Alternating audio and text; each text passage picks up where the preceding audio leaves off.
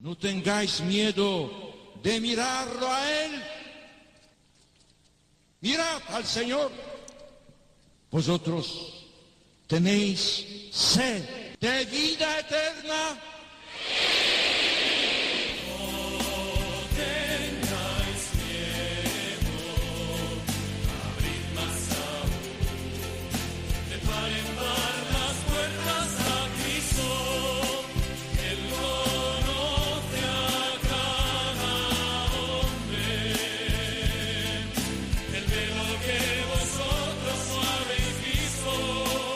Comienza No tengáis miedo con el padre Juan Francisco Pacheco.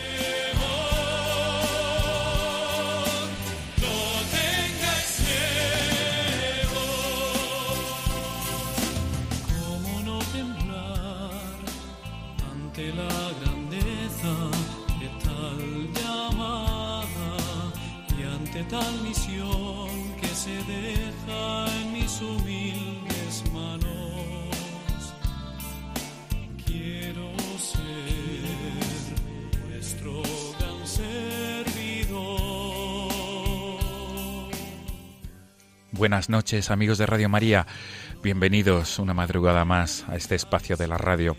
Gracias en primer lugar por ser fieles a esta cita quincenal.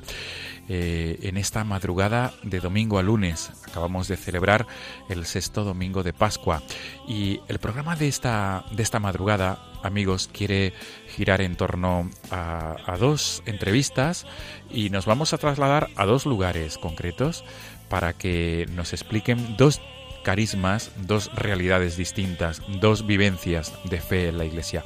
En primer lugar, amigos, vamos a trasladarnos hasta la diócesis de Alicante, porque en la diócesis de de Alicante se encuentra la Fraternidad Monástica de la Paz. Es una nueva realidad eclesial y queremos hablar con unos con uno de sus religiosos y que nos cuente y que nos explique el carisma propio de esta familia religiosa que se encuentra, como, hemos, como he dicho, en la diócesis de Orihuela, Alicante y en la diócesis de Castellón.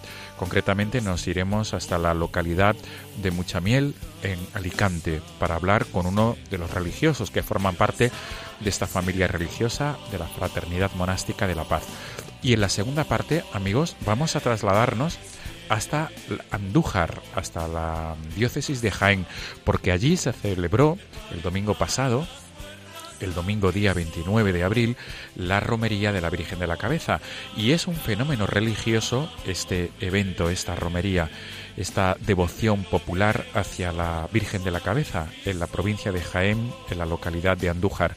Vamos a poder dialogar y hablar con un matrimonio formado eh, por Juan y por Araceli que colaboran en este, en este santuario y están implicados en la pastoral de este santuario y sobre todo que nos expliquen la vivencia de fe y cómo tantas personas se acercan a dar gracias y sobre todo a encomendarse a la Virgen de la Cabeza, la patrona del campo andaluz. Amigos, este es el sumario. Gracias una vez más por acompañarnos. Comenzamos.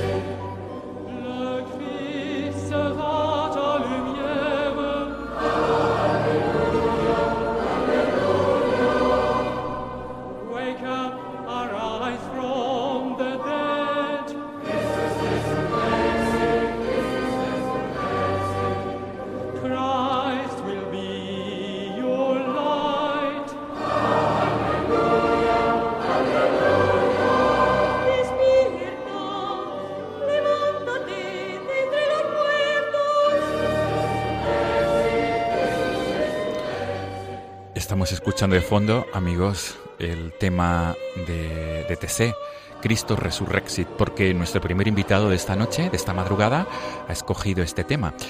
Tenemos con nosotros al otro lado del hilo telefónico al hermano José, que pertenece a la Fraternidad Monástica de la Paz.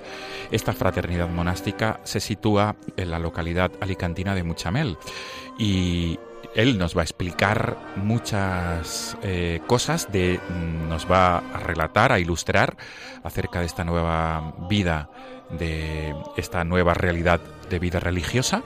Y en primer lugar le saludamos y le preguntamos por qué ha escogido este tema. Hermano José, buenas noches. Hola, buenas noches. Gracias por estar ahí al otro lado del teléfono. Un placer siempre colaborar con todos los medios de la Iglesia. Hermano, la primera pregunta, hermano José, este tema musical, ¿qué entraña para ti y por qué lo has escogido para como fondo del comienzo y del final de la entrevista? En el fondo es un canto de alegría en este tiempo pascual que estamos viviendo. Es la resurrección, es la alegría, la explosión de la luz que llega a nosotros. Y bueno, pues ese siempre nos ha enseñado a orar desde el corazón. Por eso es por lo que al preguntarme, pues elegí esta canción. Muy bien, pues hermano José, vamos a, a subir el volumen y a aprovechar para escuchar más, de, más profundamente este tema que entraña mucho en este tiempo de Pascua, efectivamente. Con tu venia, subimos el volumen y continuamos ahora. Adelante.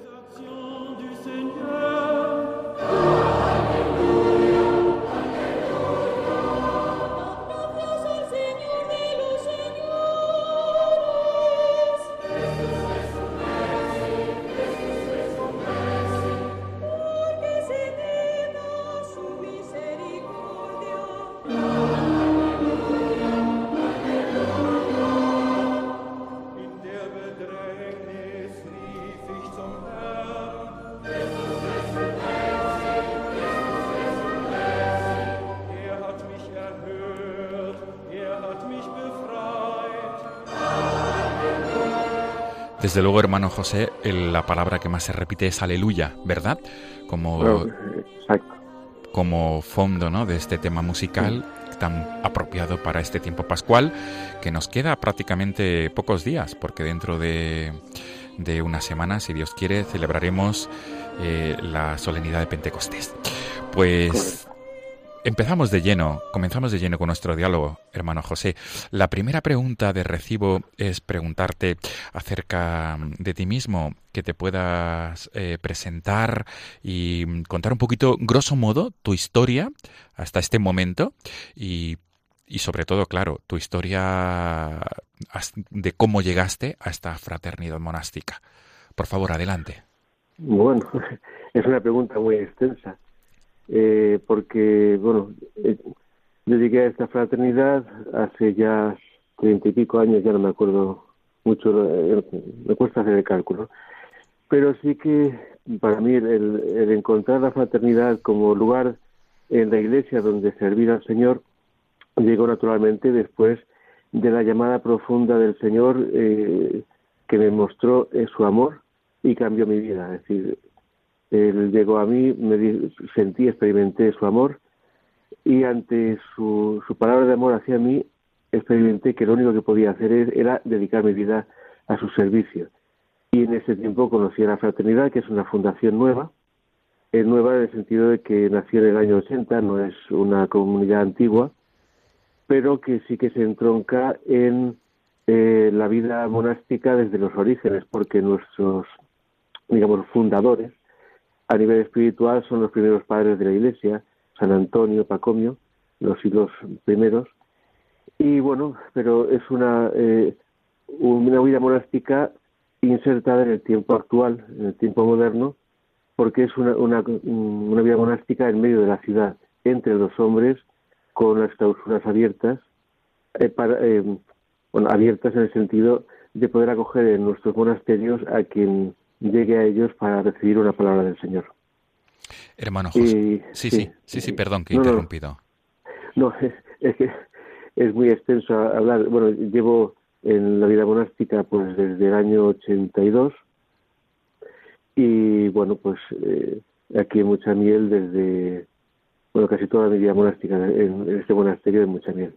Sí, hermano José, la, la pregunta que iba a realizar es, em, ¿desde cuándo existe esta fraternidad monástica? ¿Y, y por qué en la, en la diócesis de Orihuela Alicante, verdad? Si no me equivoco. Sí, bueno, eh, nació en el año 80, el- eh, justamente el Día de, la Virgen, el 15 de agosto, y el- la fraternidad está fundada por el padre Alberto María, que ya falleció hace cuatro años, es el fundador. Y el por qué mucha miel, por qué Alicante. En el fondo el- fue una llamada del Señor a evangelizar en un lugar eh, que se, se experimentaba un vacío de Dios es eh, cualquier lugar de, del mundo en el fondo es tierra de misión. Entonces eh, fue una llamada del Señor concreta al lugar. No es que haya ninguna cosa más especial. Era eh, la palabra del Señor era te envío al Padre Alberto decía el Señor a, a tierra de gentiles. Aunque en toda, parte, en toda España hay- lugares donde la palabra de Dios ha desaparecido y necesita volver al corazón de los hombres. Sí, hermano José, y mm, digamos que esta eh, nueva vida, mm, una, es una nueva eh, realidad, ¿no? De vida monástica. eh, ¿En qué se caracteriza? Es decir, hay, hay em, pienso, eh, algunas, eh, digamos, singularidades, ¿no? Porque es, es- u- sois eh, vida contemplativa, si no me equivoco. Correcto. Sí, pero ¿cuáles, digamos, las singularidades, repito, de esta nueva vida monástica, es- esta existencia de vida monástica? Eh, una singularidad es, pues, aunque esto no es eh, singular porque es común, o, pero uno de los puntos fundamentales para nosotros es la vida contemplativa, como decías. Eh, la aplicación eh, distinta es precisamente el servicio de acogida eh, a quien llega a casa, porque em, intentamos vivir la experiencia de los eh, primeros apóstoles en la primera comunidad que se relata en Hechos 2, 42, 47, y es el amor, eh, el amor de Dios que llega al corazón del hombre. Entonces, eh, sabemos que no es algo mm, que de- dependa de las personas, de los monjes que estamos, sino el amor de Dios que llega a nosotros, pero sí que se experimenta eh, o intentamos que ese amor de Dios llegue al corazón del hombre, entonces, que se sienta amado.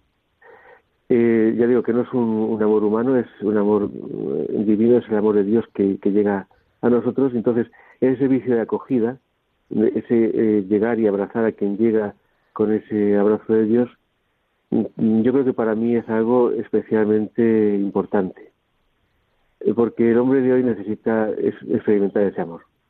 Entonces, el servicio de acogida, la escucha, que también el hombre de hoy necesita, el poder manifestar sus problemas y ser escuchado, y, y muchas veces solamente con ser escuchado, la mitad de los problemas eh, desaparecen.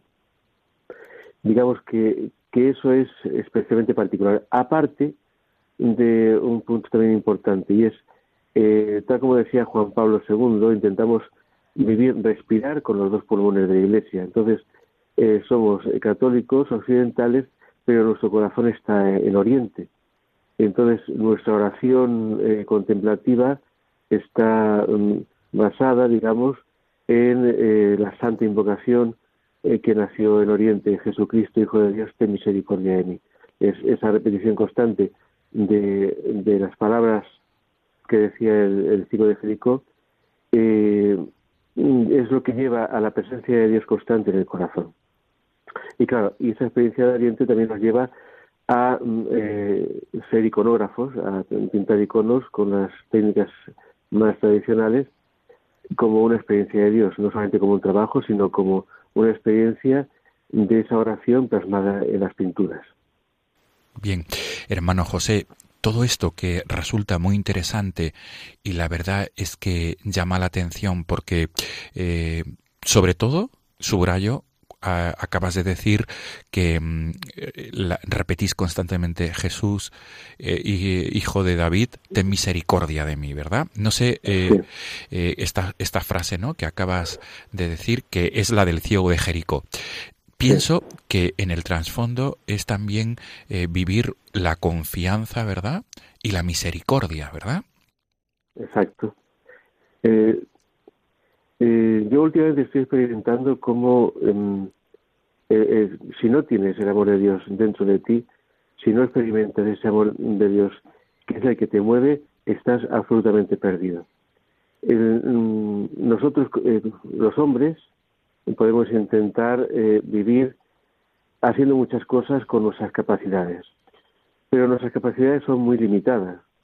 Solo cuando te das cuenta eh, que en el fondo es el trasfondo de la santa invocación es este, que, que sin, sin Dios por tus solas fuerzas no puedes hacer nada, que dependes absolutamente de su misericordia, que eh, su misericordia es la que te mueve, la que te guía, la que te fortalece.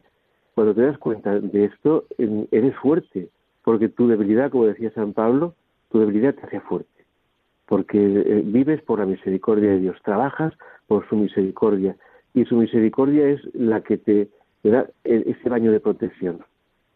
Es absolutamente necesario experimentar esto porque em, personas fuertes en el mundo, personas mm, que no necesitan de nada, hay muchas, pero en el fondo, cuando esas personas desaparecen, desaparece su obra. Cuando lo que tú haces lo haces con la fuerza de Dios, con la misericordia de Dios, eh, con el Espíritu de Dios que te guía, eso perdura para siempre. Claro. Y, y ahora me gustaría que pudiéramos mm, aterrizar y que se me permita esta expresión en la vida cotidiana de esta fraternidad monástica de la paz. Eh, mm, ¿Cómo trabajáis con los huéspedes o con las personas que llegan a vuestro monasterio? Y subrayo aún más, o matizo mejor dicho, mm, desde tu experiencia pastoral de atención a los a las personas que se acercan a vuestra casa, a vuestras casas, eh, ¿tienes alguna experiencia que puedas compartir con nosotros, con los oyentes de Radio María? Eh, y sobre todo, insisto, desde esta vivencia de la misericordia, de la confianza en Cristo resucitado. Claro, experiencias hay muchas.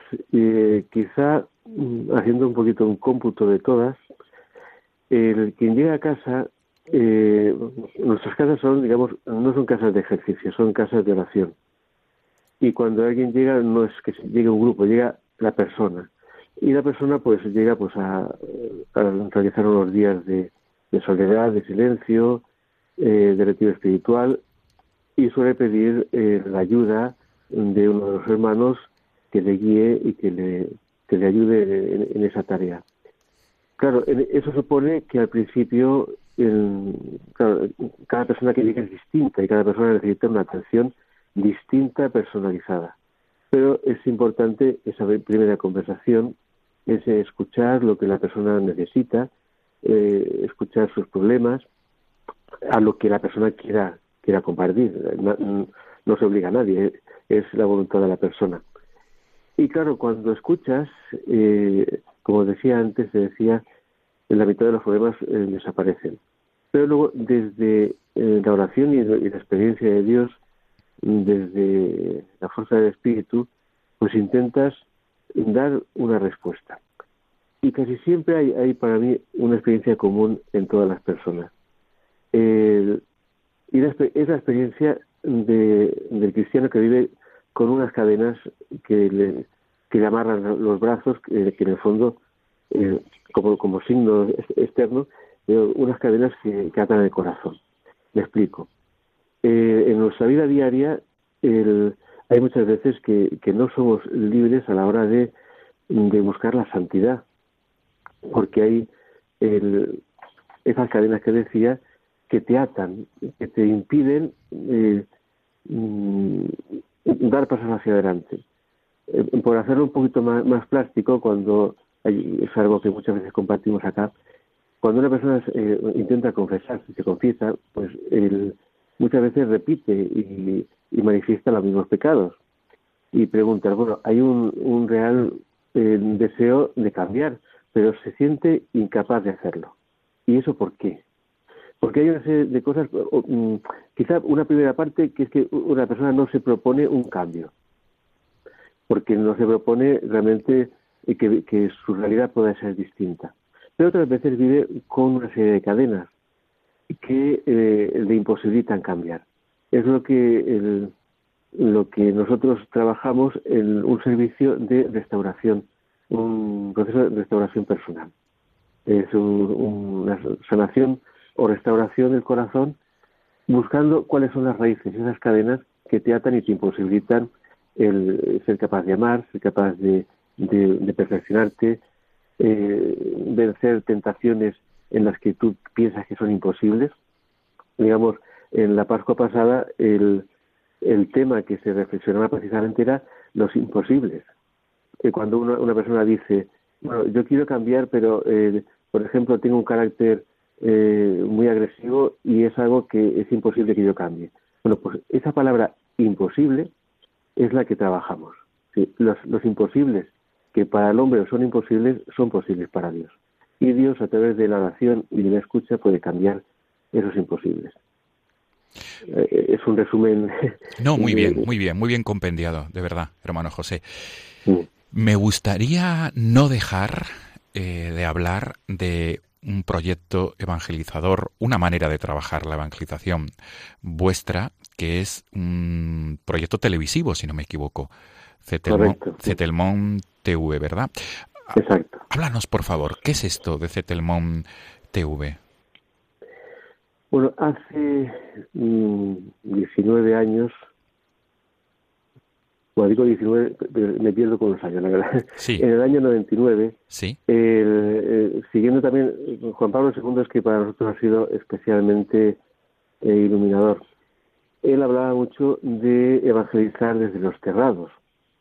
Y pues, en ese sentido comenzamos en el año 99 un proyecto televisivo evangelizador, el Centro Televisivo Monástico, que nació precisamente para dar esa palabra de esperanza a través de los medios, porque decíamos, las personas ahora no leen, no puedes llegar con la palabra de Dios a través de, los libros, aunque también desde el comienzo de la fraternidad tenemos una pequeña editorial. Pero eh, entonces en el 99 comenzamos la experiencia televisiva. ¿Y el Certelón qué es? Pues es una televisión que ahora mismo está emitiendo por eh, fibra óptica para las empresas de cable y por Internet y lo que procura es precisamente dar esa palabra de esperanza. Es una televisión que emite 24 horas al día durante todo el año y su programación tiene, digamos, dos puntos fundamentales. El primero es retransmitir toda la labor eh, y todas las actividades del Santo Padre en sus viajes, en sus eh, audiencias de los miércoles, el Ángelus, las Eucaristías, todo lo que lo que se retransmita desde Vaticano, pues poderlo retransmitir en castellano para todos los radioyentes, televidentes de nuestra cadena. Eso es para nosotros fundamental, porque si no se conoce la voz del pastor, pues lo que se tiene son referencias muchas veces erróneas. Otra parte fundamental es eh, dar una luz de buenas noticias, no noticias anecdóticas eh, como dar las televisiones normales, ni tampoco sucesos que lo único que hacen es eh, deprimir o crear intranquilidad en las personas, sino dar eh, noticias que puedan dar una, una palabra de esperanza a, al hombre de hoy. Palabras desde, naturalmente, noticias desde Vaticano, noticias de la Iglesia en España o en el mundo, noticias eh, que sean también positivas, que manifiesten eh, la realidad del ser humano, que no solamente que el hombre sea pues eh, asesino, ladrón o, o defraudador, sino hay un montón de experiencias absolutamente positivas que lo que llegan al hombre es a, ser un modelo, un, ejemplo para los demás. Y cuando tú das modelos positivos, haces que el hombre cambie, porque ves que es posible ser distinto. Y luego pues hay eh, programas mm, eh, de formación bíblica, programas tertulias, eh, donde no hay peleas para manifestar la opinión, sino compartir la experiencia de cada uno. Hay documentales, hay programas que vienen también de América Latina, donde hay eh, compartimos programación con distintos canales de América Latina. En fin, hay una variedad muy grande y quizás el, el punto fundamental de toda esta programación es mostrar al hombre eh, una visión distinta de, la, de, la, realidad. Es decir, formar al hombre una capacidad de mm, tomar sus propias decisiones, manifestar la realidad para que pueda optar eh, de una manera libre y no manipulado por, por ideas, sino eh, cuando tú das la realidad de, de algo, de, la, de la forma más objetiva posible, das la capacidad de, de tomar decisiones de qué es lo que quiero yo opinar.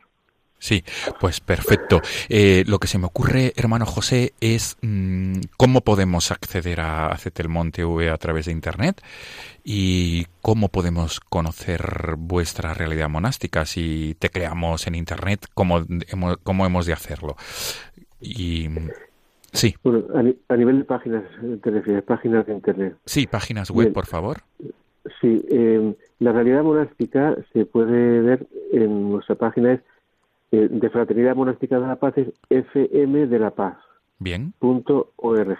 Ahí Sí. es donde relata quiénes somos eh, y lo que hacemos. sí, La página de la televisión es, es eh, CETELMON, de Centro Televisivo Monástico, sí, punto TV. Y aparte, pues tenemos una pequeña tienda virtual también donde eh, hay libros, eh, DVDs, eh, de cosas que realizamos nosotros que se llaman eh, Framon, igual de Fraternidad Monástica de la Paz, pero framonpaz.org. Perfecto. Se me ocurre que además podemos en cualquier buscador eh, teclear Fraternidad Monástica de la Paz y nos derivará, ¿verdad?, a vuestros Sí, es- espacios en Están Internet. conectadas además, sí. Muy bien. Pues para terminar la entrevista, hermano José, quisiera que enviaras un mensaje a todos los que nos estén siguiendo ahora a través de la radio o después, posteriormente, a través del podcast del programa. Desde tu experiencia de vida religiosa monástica en la Fraternidad Monástica de la Paz, ¿cuál es tu mensaje para los oyentes de Radio María en este tiempo de Pascua? Por favor. Pues este tiempo de Pascua yo lo que manifestaría es que nuestra realidad humana es eh, absolutamente incompleta sin. Eh, no solamente, eh, digamos, una experiencia que tuvimos en, en la Pascua, no solamente es que nosotros le ofrezcamos cosas a Dios, sino que nos dejemos amar profundamente por Él. Él en, la cruz, el Viernes Santo, fue nuestra experiencia. Él derramó su sangre, su sangre purificadora, por todos y cada uno de nosotros. La derramó para bañarnos y limpiarnos y hacernos eh, libres. Pues que nos dejemos llenar por, por su amor, que nos dejemos inundar por su amor, porque así nuestra vida cambia. Y así podemos llegar a ser libres para Él. Pues muy bien, hermano José de la Fraternidad Monástica de la Paz en Muchamiel, en la diócesis de Orihuela Alicante. Mil gracias por atendernos en esta madrugada, en esta sexta semana de Pascua en la que ya estamos. Y un abrazo desde aquí, desde los micrófonos de Radio María, para ti para toda la comunidad frater, para toda la comunidad monástica de la paz. Y y sobre todo que encomiendes, que nos encomiendes y que encomendéis a esta casa, a esta casa de la radio, la radio de la Virgen, y a todos los oyentes. Y de manera especial te iba a pedir, por favor, a todos aquellos que por cualquier circunstancia estén sufriendo. Hermano, por favor. Exacto, y, y también un abrazo especial para todos los radioyentes y todos los que sufren, que sepan que Dios os tiene a todos en su corazón. Pues, hermano, feliz Pascua, feliz eh, días que, que restan hasta la solemnidad de Pentecostés. Y mil gracias por este, este testimonio de esperanza, de confianza en Cristo resucitado. Un abrazo fuerte. Igual, hermano José, nos quedamos con este tema de, de Cristo Resurrexis, de TC, y hasta pronto. Hasta pronto. Buenas noches.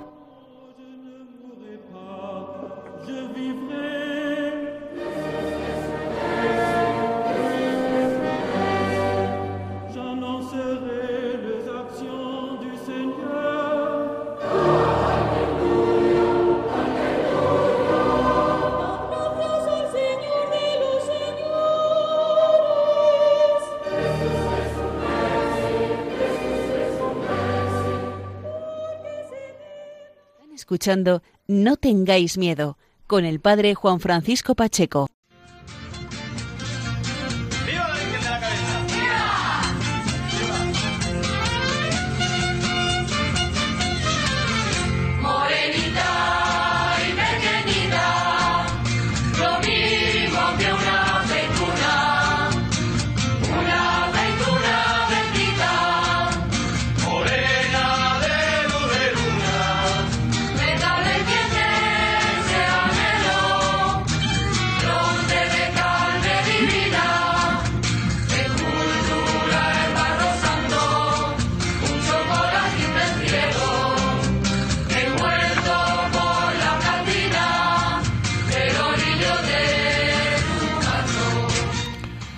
Amigos de Radio María, continuamos el programa de esta madrugada de 7 de mayo. Estamos escuchando de fondo el, himno propiamente más popular de la Virgen de la Cabeza, morenita y pequeñita, porque como les hemos eh, indicado en el sumario del programa, queremos dedicar la segunda parte de este programa a hablar de la romería de la Virgen de la Cabeza que se celebraba eh, hace unos días en el santuario de la diócesis de Jaén, en el Cerro del Cabezo, en la localidad de Andújar, el pasado 29 de abril. Tenía lugar esta, esta célebre romería y, este, y esta fiesta tan vinculada a toda la provincia y a toda la diócesis de Jaén, la, la celebración de la romería de la Virgen de la Cabeza. Tenemos al otro lado del teléfono con nosotros en Andújar a Juan, Alonso Montoro y Araceli Roncero. Ellos eh, pertenecen a la Hermandad de la Virgen de la Cabeza de Jaén y de Marmolejo y ambos pertenecen al Consejo de Pastoral Parroquial del Santuario de la Virgen de la Cabeza de Andújar y además hay que subrayar que son ministros extraordinarios de la Eucaristía. Están con nosotros, acompañándonos en esta madrugada, para eh, hablarnos de esta romería, de esta fiesta tan, tan singular en Andalucía. Buenas noches, Juan Alonso y Araceli. Hola, buenas noches. Buenas noches. Buenas noches a los dos y mm, hay que decir que habéis elegido este tema musical y que es el himno a la Virgen de la Cabeza. ¿Por qué, Juan Alonso? ¿Por qué, Araceli? El himno, el himno oficial de, de la Virgen de la Cabeza es el que se hizo para el 1227, el, el, centenario, el séptimo centenario de la coronación. Pero esto es el más popular, el Morenita de la Sierra o Morenita y Pequeñita, y, y es, un, un es obra de, de José María Gallo Moya, que curiosamente lo compuso en la Catedral de Jaén, pero en, en tiempo de guerra y como, como preso de, de la catedral. En aquel, en aquel sitio eh, se encontró con unos devotos de la Virgen de la Cabeza que, como él era poeta, le pidieron que hiciera unos versos hacia la Virgen de la Cabeza y, compuso estos versos que hemos estado escuchando. Después, eh, Miguel Rivera de la Rosa fue lo que, el que le puso música a esta canción, que se hizo muy popular y es lo que lo que nos mueve a todos los romeros cuando, cuando empezamos a escucharlo. Y por tanto, eh, este canto eh, se repitió constantemente, quiero entender, ¿verdad? El pasado 29 de abril. En todos sitios y a toda hora. Qué es bueno. algo que nos identifica. Qué bueno, qué bueno. Araceli, también nos acompañas, ¿verdad? En esta noche. Eh, y Sí, sí. con- junto con Juan Alonso, tu esposo, eh, formáis parte de ese consejo, de ese consejo de pastoral parroquial del Santuario de la Virgen de la Cabeza. También te Sí. agradecemos, Araceli, que nos acompañes en esta madrugada de lunes Nada, 7 de el mayo. agradecimiento hacia, hacia ustedes por esta deferencia que han tenido con nosotros. Muy bien. Pues vamos a subir el volumen para, para escuchar con más profundidad este tema y continuamos ahora en unos segundos. Amen.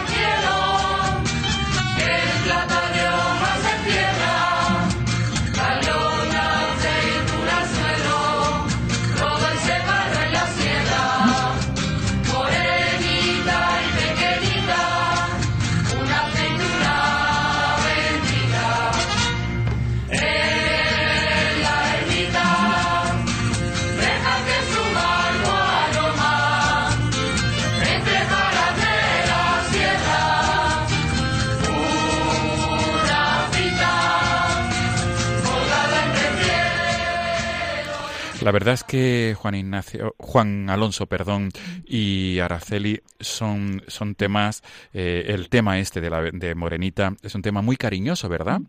Que, que, entraña amor y especialmente cariño hacia la Virgen de la Cabeza, para, todo, para, todo para todos aquellos que viven en Jaén, en la provincia, ¿verdad?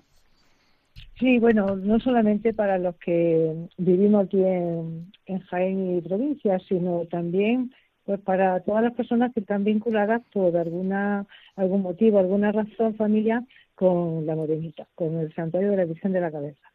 Eh, le comento esto porque, por ejemplo, en Cataluña pues también hay cofradías, bueno, hay alrededor de 70 cofradías y también grupos que ahora mismo todavía no son cofradías como tales.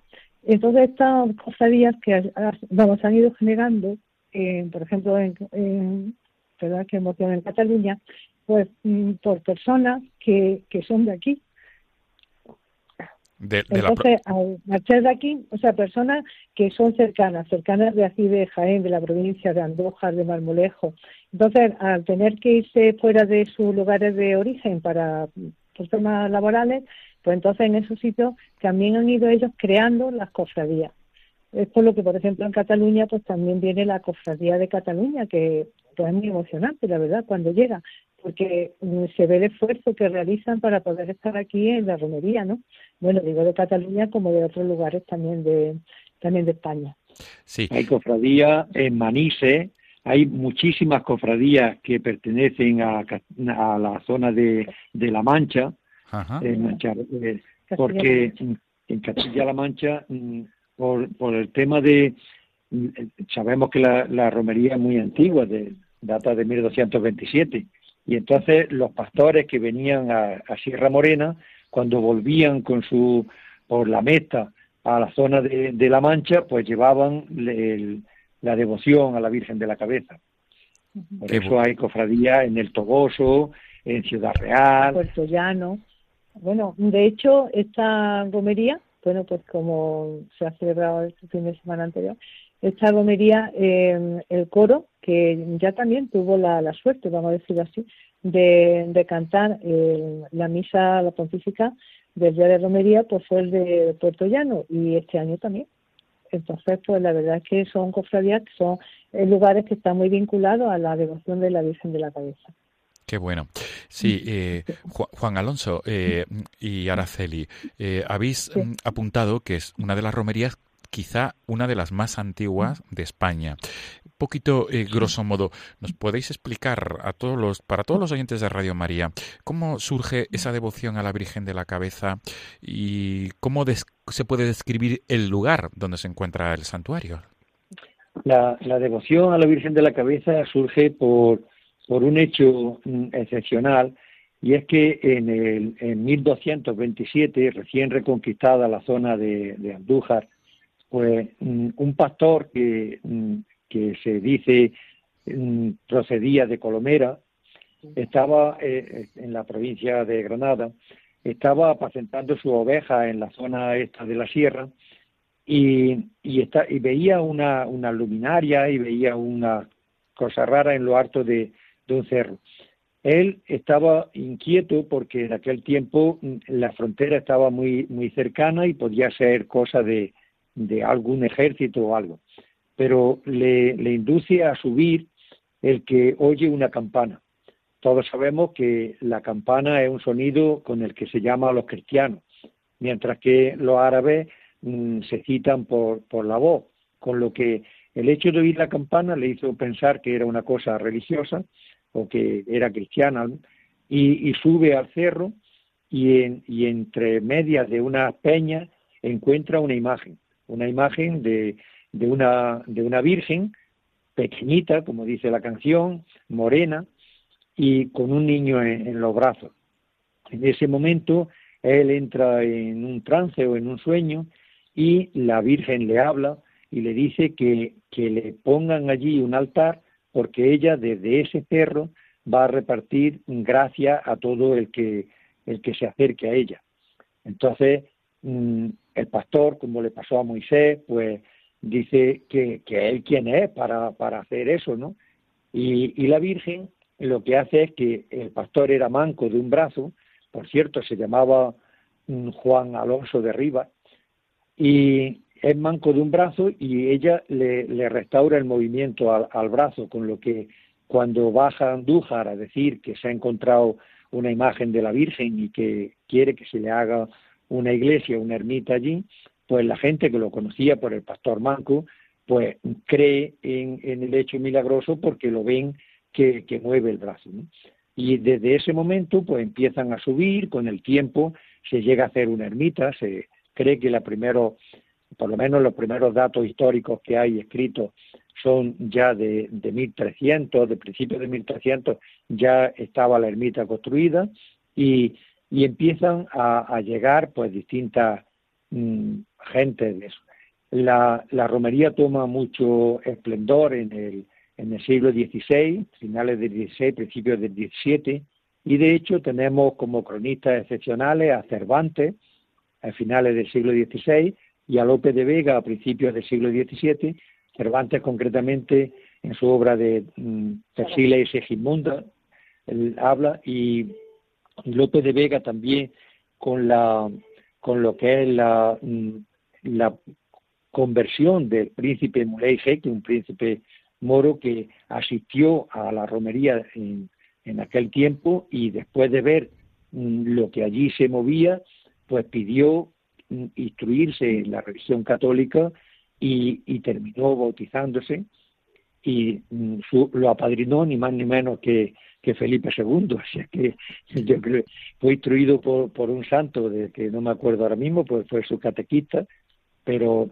el príncipe Muley Jeque es un, un punto importante. Luego la, la, romería ha ido teniendo distintas etapas, por supuesto ha ido creciendo mucho, la iglesia se ha ido ampliando y, ha llegado hasta nuestros días sin, sin dejar de, crecer en, devoción, en extensión, en romero y en... Sí, hemos perdido, hemos perdido el sonido, eh, Araceli y, ah. Juan Alonso. Sí, ah, perdón. Sí.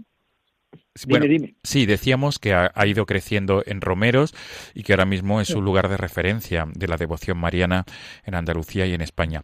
Eh, y ahora quisiera un poco eh, que habláramos de, esta devoción viva a la Virgen de la Cabeza. Eh, mm, Juan Alonso y Araceli, ¿cómo, se vive la, la romería de la Virgen de la Cabeza y cómo es esta devoción a la Virgen de la Cabeza? Bueno, la devoción a la Virgen de la Cabeza, pues esto la verdad es que se transmite de, padre a hijo. Bueno, yo en mi caso de, abuelo, ¿no? Mi abuelo pues me inculcó esta devoción, luego mis padres, y yo procuro también a, a mi hijo, ¿no? Y a, bueno, tenemos dos nietos que son muy pequeñitos todavía, pero ya lo viven, ya lo viven, ¿no?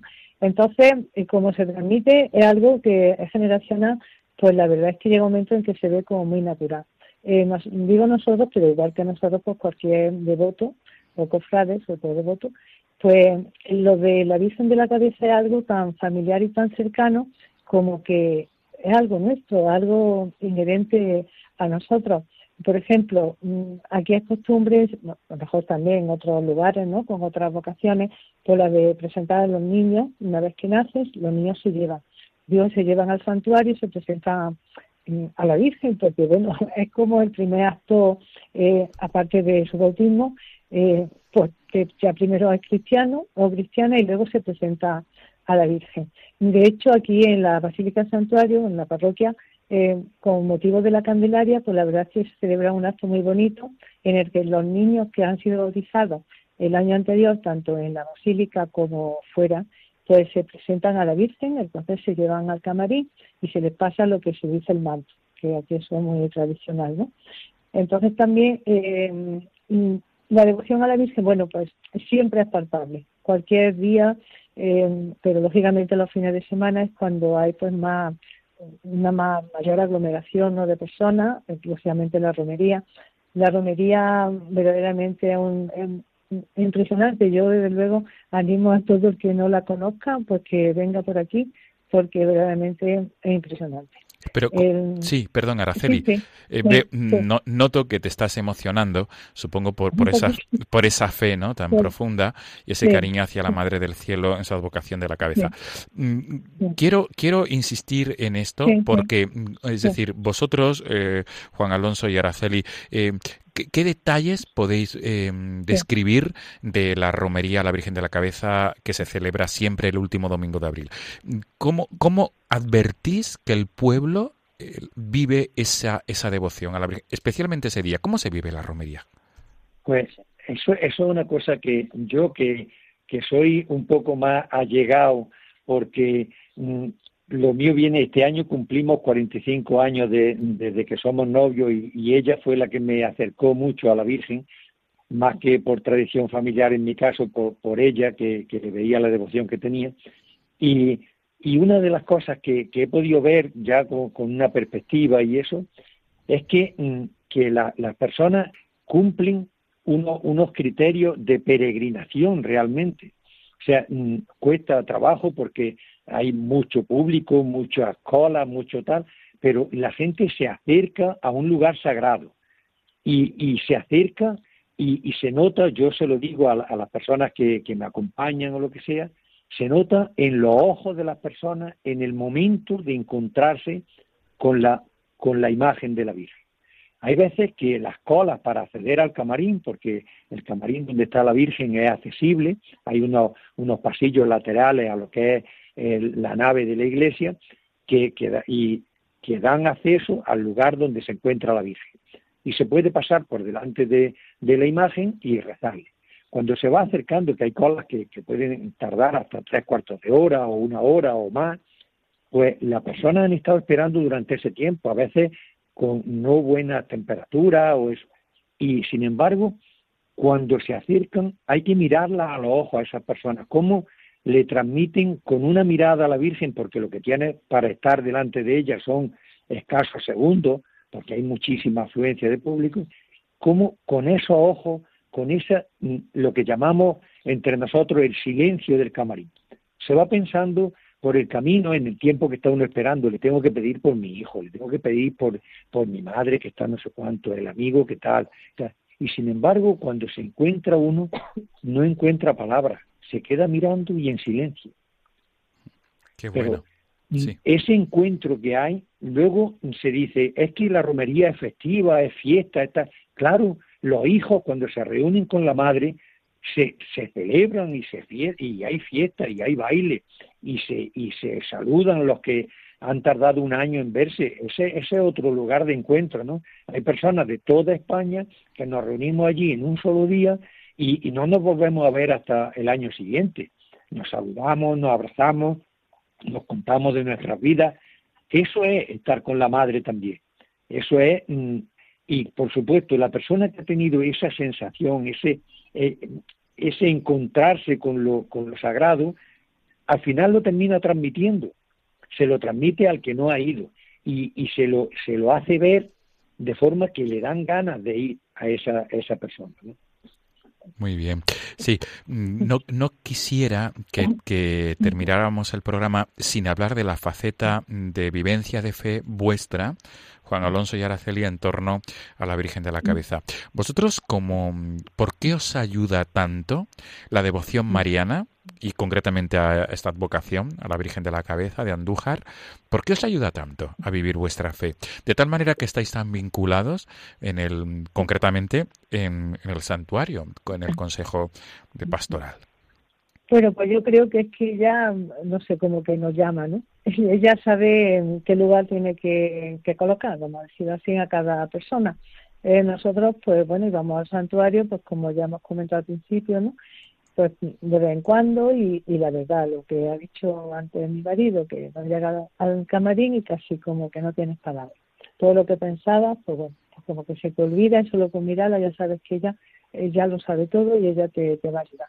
Entonces, también nosotros, desde el punto de vista de nuestra formación cristiana, no que sea demasiado amplia, pero bueno, un mínimo, pues también nos ofrecimos un poco porque creemos que una, una parte nuestra y que es muy importante es la de dar testimonio de fe.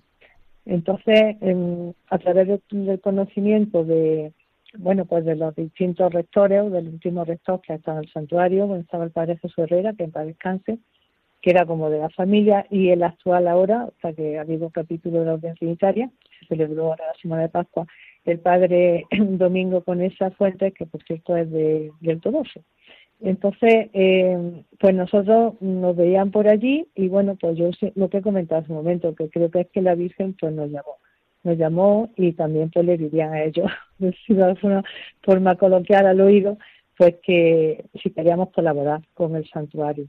Para mí fue la mayor de, bueno, pues de los regalos, ¿no?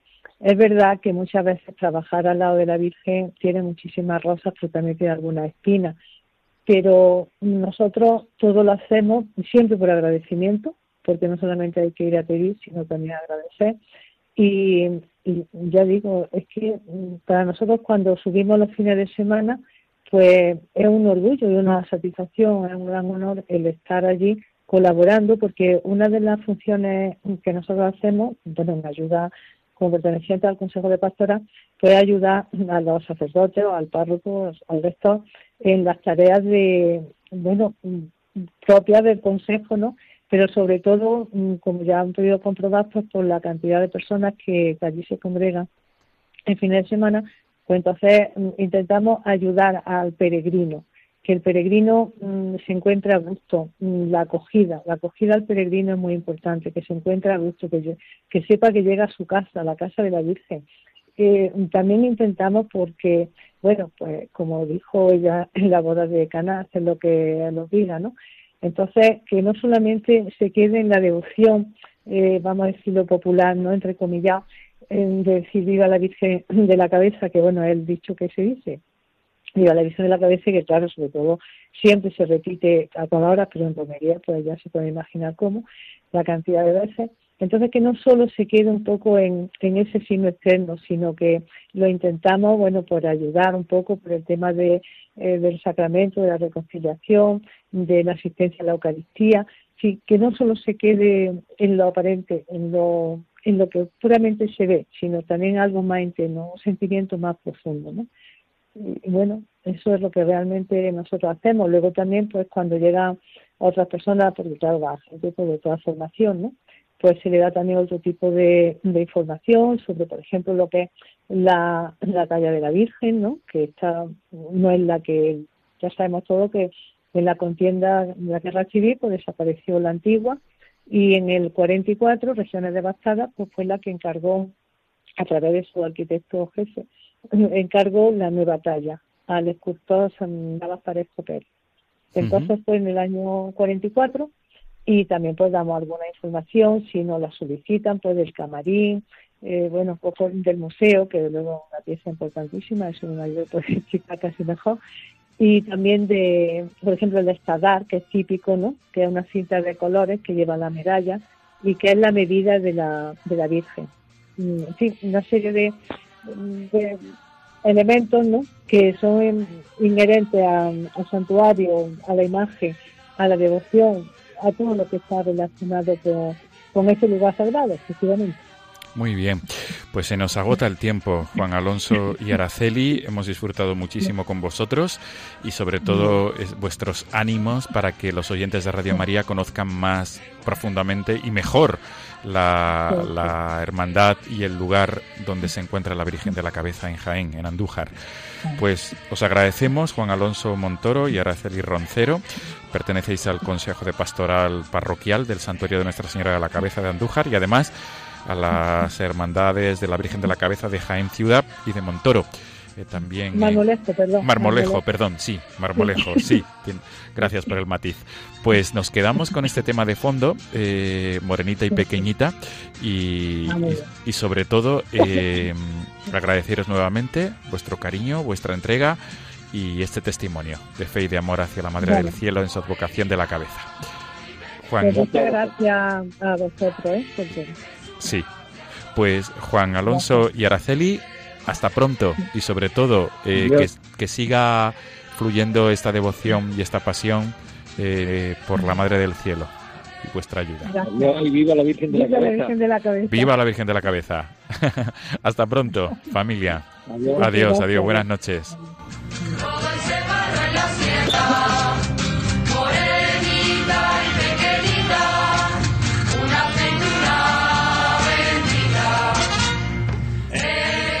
Amigos de Radio María, despedimos el programa de esta, de esta ocasión, en esta madrugada que estamos celebrando, en esta madrugada de lunes 7 de mayo.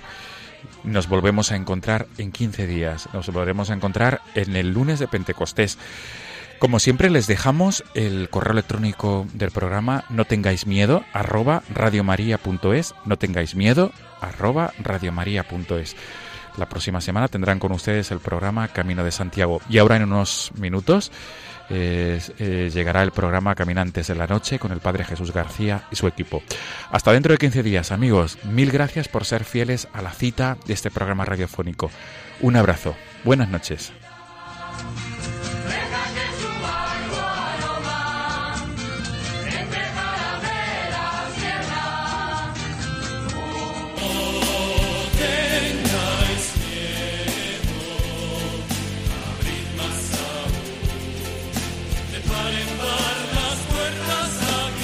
Y así finaliza en Radio María No tengáis miedo, un programa dirigido por el padre Juan Francisco Pacheco.